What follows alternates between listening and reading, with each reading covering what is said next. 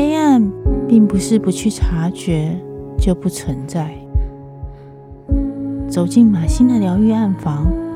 在彷徨与暗淡里显影出希望的轮廓。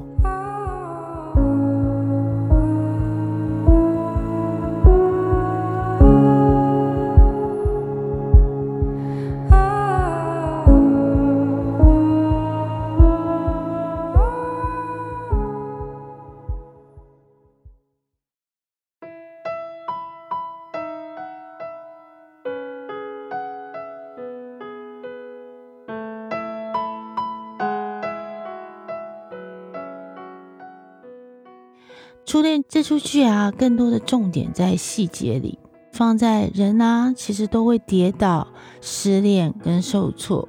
但跌倒后要如何推进人生，还是让日子就此碾压过去呢？这才是这出剧啊，想要提炼出来的细味，以及它的普适性，就是它能够让观众觉得啊，即便我没有这样的初恋。我也可以投射出来，原来你内心的怅惘是什么？初恋就是成为一个啊，有挫折，但是挫折可以变成动能，这是这出剧有别于其他爱情剧的原因。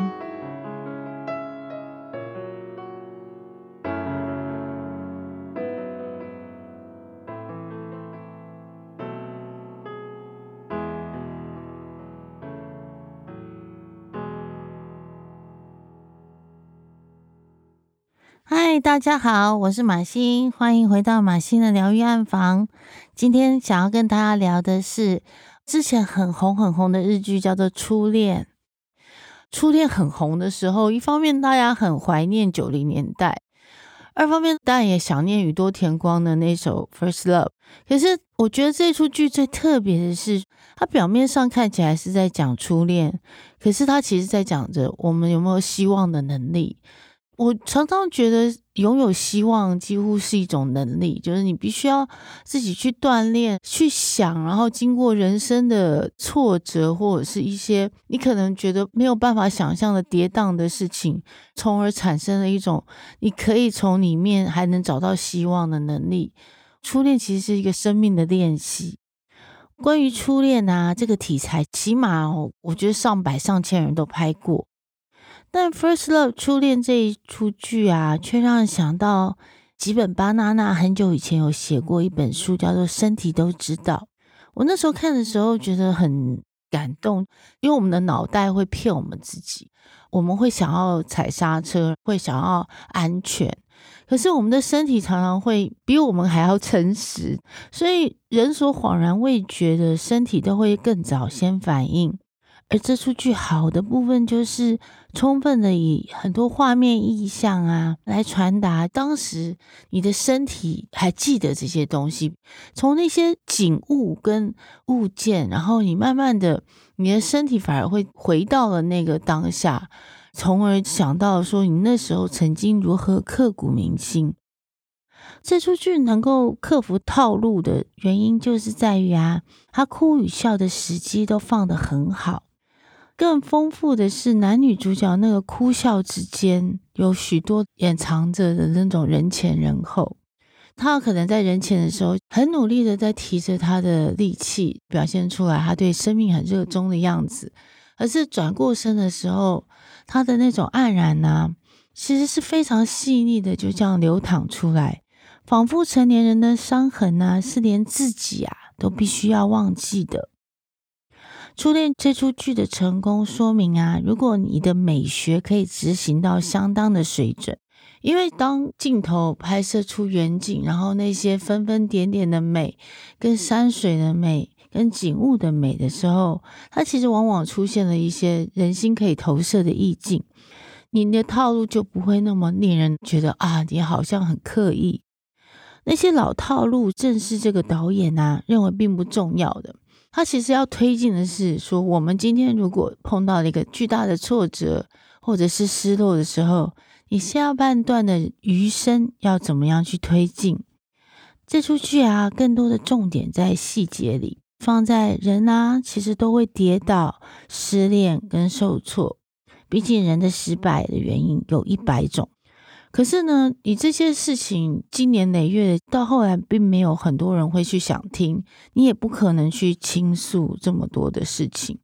但跌倒后要如何推进人生，还是让日子就此碾压过去呢？这才是这出剧啊，想要提炼出来的细味，以及它的普适性，就是它能够让观众觉得啊，即便我没有这样的初恋。我也可以投射出来，原来你内心的向往是什么？初恋就是成为一个啊，有挫折，但是挫折可以变成动能，这是这出剧有别于其他爱情剧的原因。为什么挫折会变成动能呢？后来这两个人虽然说他即将订婚，或者是即将离婚，你会发现他们的人生有点像是终止在那个初恋结束的那一刻。他们充满了对人生的一种被动性。这出剧的编导啊，韩竹百合笔下的初恋，我觉得他是个动词。诶，他说他因为想起来了《宇多田光》这首歌，想起了这个故事。其实这个故事哦，让我想起来我非常喜爱的电影叫《王牌冤家》。这部电影跟初恋的核心其实很接近，就是爱过人的你我啊。即使最后不太圆满，或者是我们必须承认自己看错了人，但是因为爱过，我们变得比较坚强。因为爱的摧枯拉朽的能力，我更了解我这个人内在的力量是什么，甚至啊，是更能了解人生中你所不能逃避的是什么。初恋用了很多美丽的空景，在描述中年人日子的那种压力。那个空荡荡的札幌雪景，小小的人影，拍了一种下一朵雪花将要落下之际的重量。看似是一些若无其事的大人，过着却是快要应声倒地的前奏。包括也因他那时候开计程车的时候，那个计程车站面昏黄的光啊，大家忙了一天以后，只是喝一杯热水。在那里想着、发呆着，身体的疲倦就像瘫软在那个休息站里面，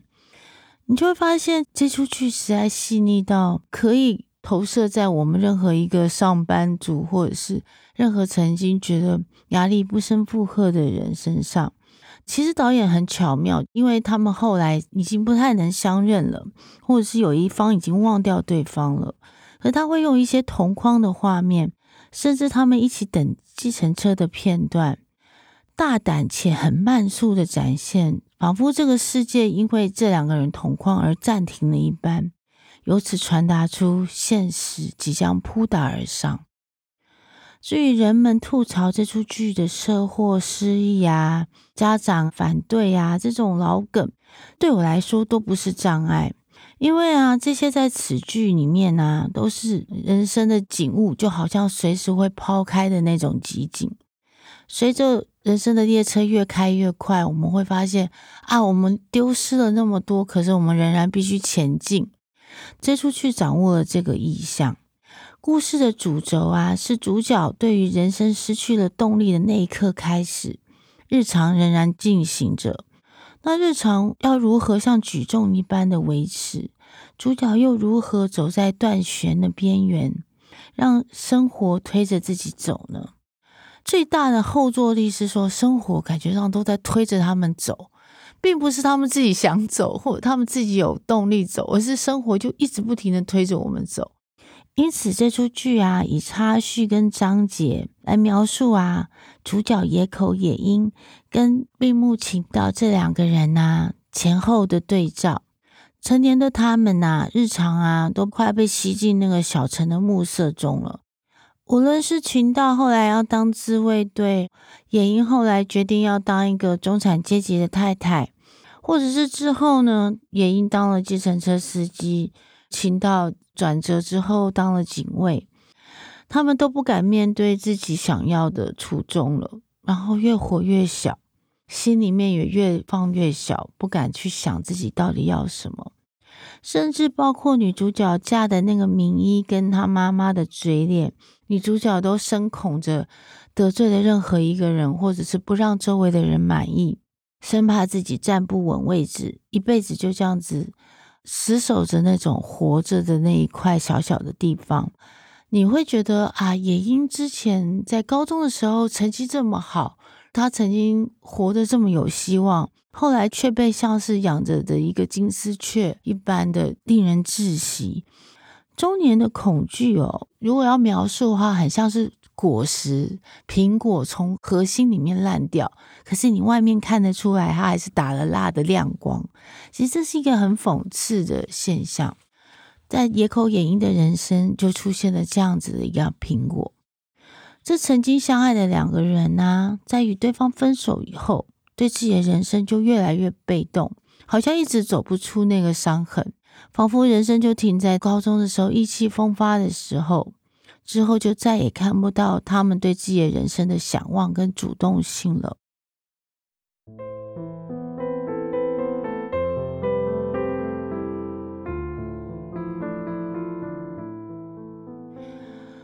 初恋其实被这个编导以魔术方块的方法，多面向的看了他的定义，就他可能是我们最有勇气的时候，我们最怀念的那个自己。或者是某一段因为青春而加上了滤镜的岁月。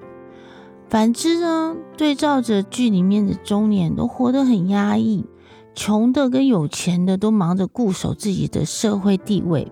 而初恋相形之下，像是对过去的自己的怀念，像是初生之犊的锋利之光，因此让人难忘啊！那段初恋是分得如此的骤然。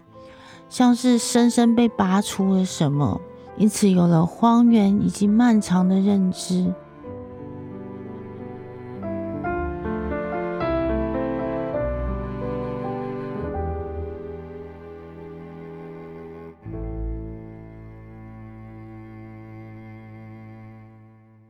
所以初恋戏虽然有点狗血。但是可以理解的，甚至我们可以借着他人的初恋，如电影《铁达尼号》，再三温习着为什么人可以重生的力量。大家还记得他们高中的时候初恋的时候，其实那种什么事情都不怕的感觉，只要在一起的那种感觉。当年呢、啊，晴道本来成绩没有很好，又有点在混日子，可是为了要追野樱这个优等生，他发奋念书。为了他的一句赞美而加入了自卫队，之后呢，被他遗忘了他，则像是失去了大海中定锚的点，好像过怎样都好，无所谓，身体坏掉了也罢，人生过得草率而搁置。而野樱呢，前半生就活得小心翼翼的女生，他们家其实家境让她没有办法，她只能好好的读书，求取未来。他曾经满怀着出国与空姐梦，总生怕着自己搞砸了任何的机会，让辛苦养大他的单亲妈妈失望。这辈子啊，他能够感受到的自由并不多，就是这份初恋而已。他在群道面前，终于不用再证明自己是有用的了。于是失意之后啊，始终不想让人失望的他。活成了自己最失望的状态。他曾经这样说过：“我尽力不想要去想过去，丢脸到一事无成。我受够了希望落空的生活，有如宇多田光当时在《First Love》所写的歌词：我会记得你教我怎么去爱。”野樱被抽掉那段被爱的过程以后，他永远都记得，他必须要多努力，别人才会接受他。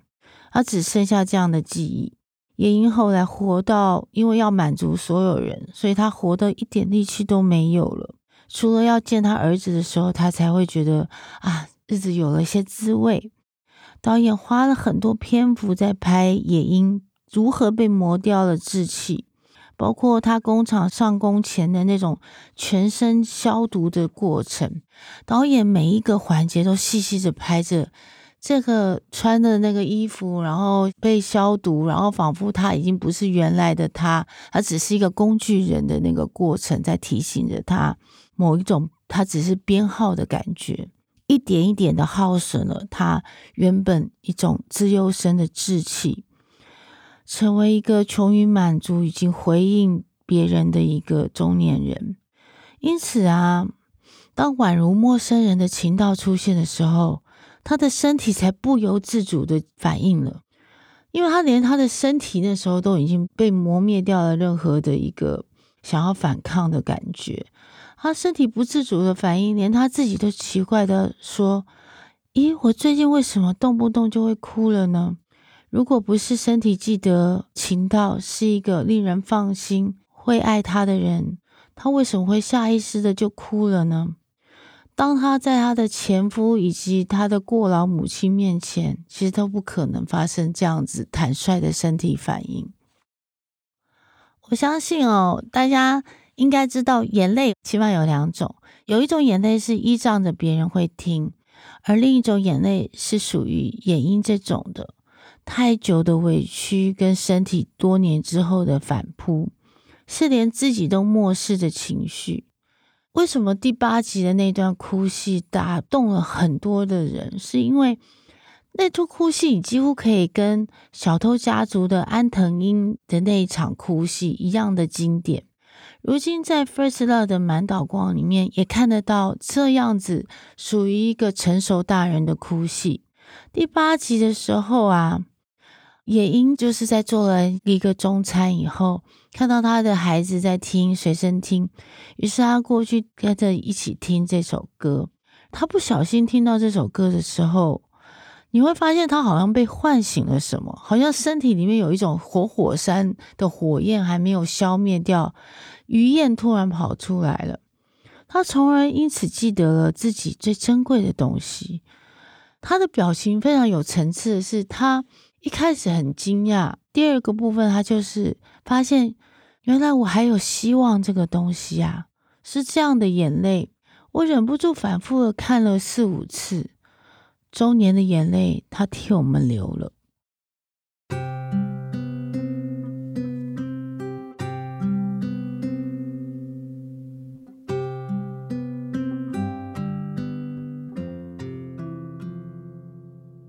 这有几分像是啊，心痛到不行的生理性眼泪，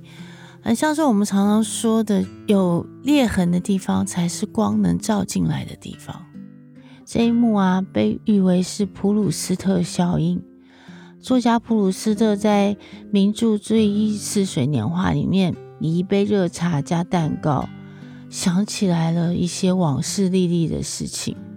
普鲁斯特曾经在那本小说上写道。即便物毁人亡，即使往日的岁月了无痕迹、气息跟味道，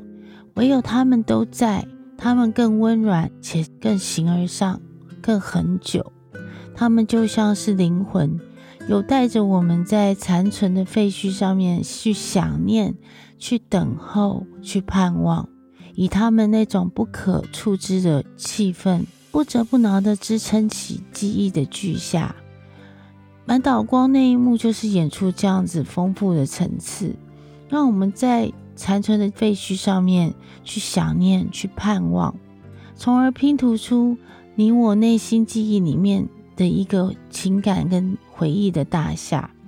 记忆啊，其实会骗人，然后也会改写，但感官的记忆往往是你生命中最重要的，比方你的嗅觉的记忆、你的听觉的记忆。其实往往比我们眼睛的记忆还要诚实，它是你人生中最重要的、最安心的且最挂怀的时刻。记忆不见得会是真相，但是是人生中关键的拼图。甚至因为其中有几块拼图失去了，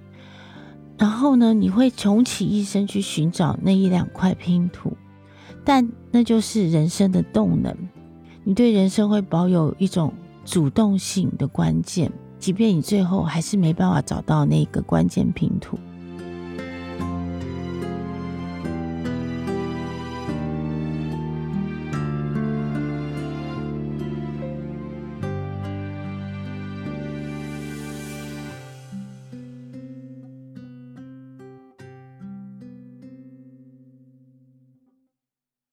因此，两个人分别去找铁盒的那一幕也很关键。虽然他们的身影错开来了，可是野樱去找铁盒的那一条路拍得很细，就好像是他要即将回到了生命的原点，又能够再出发的感觉。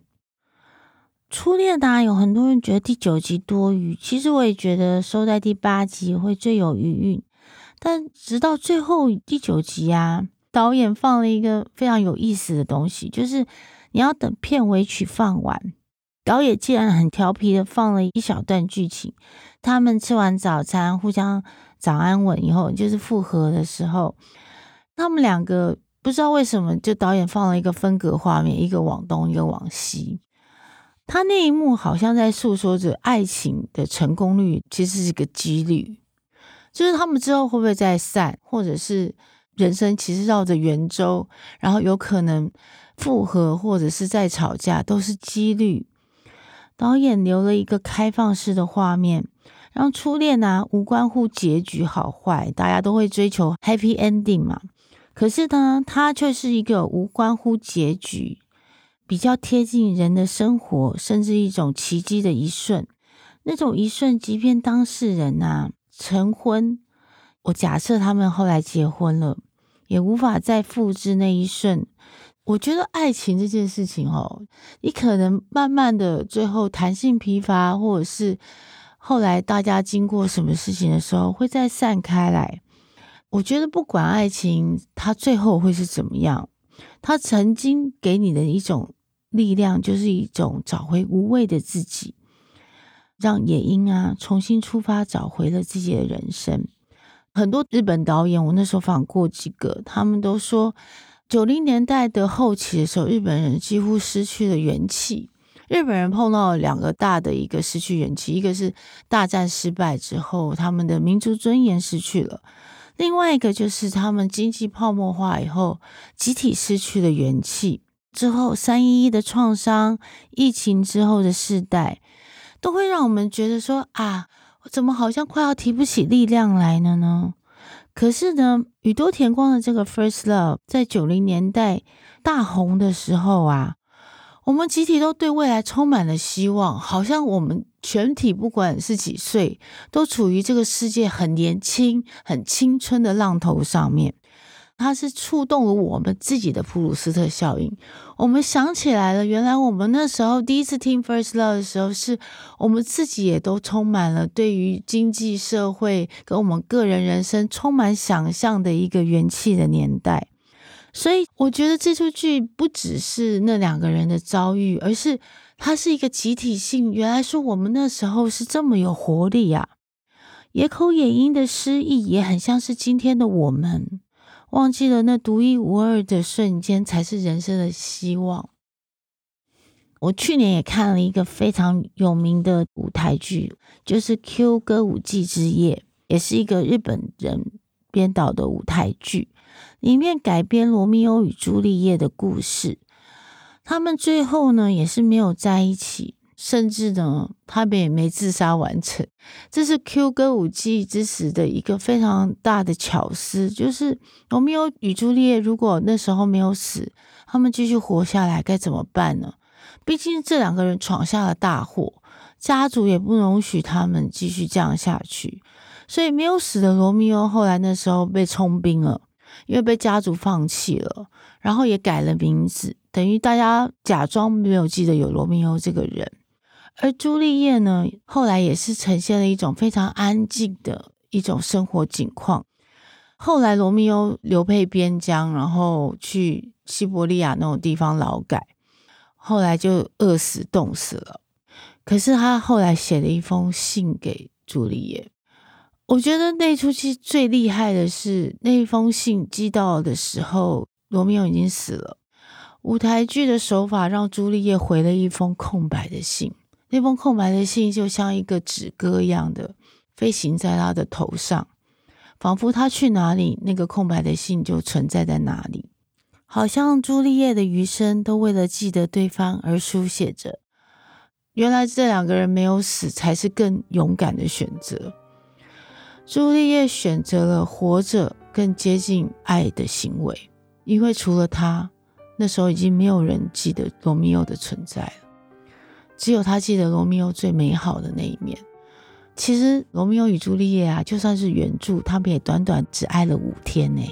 可是就是那个关键性的五天，足以为这两个人的余生做了注解。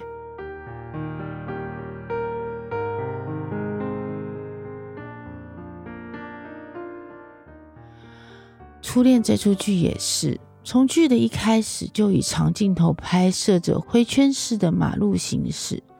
仿佛成年人就是重复着日复一日，且没有尽头。但初恋就象征着生命中最有可能的变数，且无法预防的变数一般。我们借着爱别人或相信爱过别人的那个自己呀、啊，才有可能在这个。周而复始、无限回圈的人生中，找到一个非常大、非常广阔的出口。那个出口可能别人看不到，它可能只是一个短如五天的初恋，也可能只是一个两年之后大家觉得你不足挂齿的一段恋爱。但你自己知道，你因为这样子的，你认为当时很冲动的行为，而去冲破了人生的一个困境，想象出来一个。自己最巨大的可能。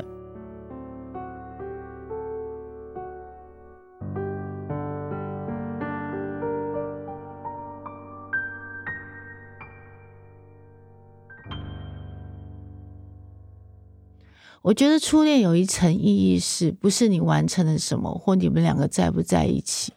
而是初恋，它就像是村上春树的龙卷风一样。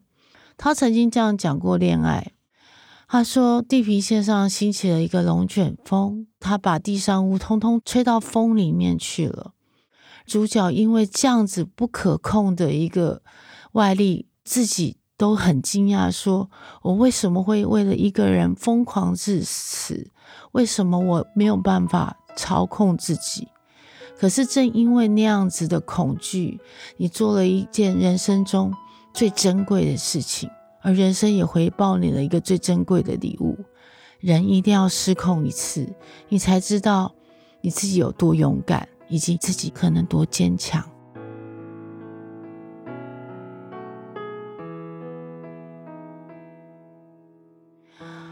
感谢大家来到今天的疗愈暗房，请持续锁定静好听，欢迎追踪关注，给我们五颗星的评价哦。下次见，拜拜。